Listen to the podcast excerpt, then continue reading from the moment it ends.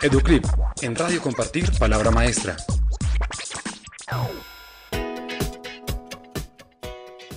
En el marco de la celebración del Día del Maestro el pasado mes de mayo, la alcaldesa de Bogotá, Claudia López, presentó a la ciudadanía la misión de educadores y sabiduría ciudadana que definirá la política de educación de la capital colombiana en los próximos años. La apuesta de esta misión es que toda la comunidad educativa de la ciudad aporte sus ideas para construir un modelo de educación a 2024, a 2030 y a 2038.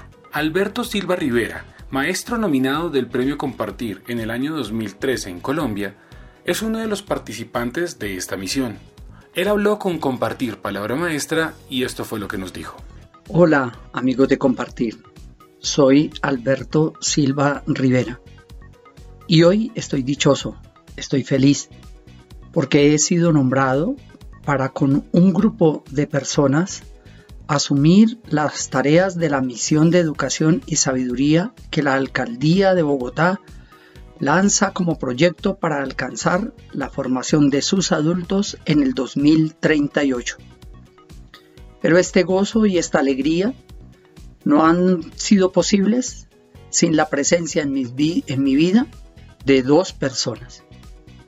Un hombre, hijo de una maestra, don Pedro Gómez, con su fundación Compartir y con el premio, que no se cansan de visibilizar la labor del maestro y tesoneramente la mantienen en el tiempo. Y otra persona Claudia López, una mujer, hija de una maestra, quien ha colocado todo su reto en alcanzar una formación integral para los niños cuando Bogotá esté cumpliendo sus 500 años.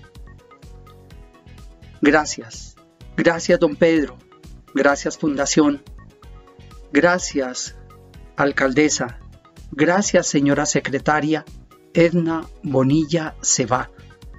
Que Dios nos acompañe en este camino que emprendemos hoy por la transformación de nuestra educación y de nuestra ciudad. Educlip, en Radio Compartir, Palabra Maestra.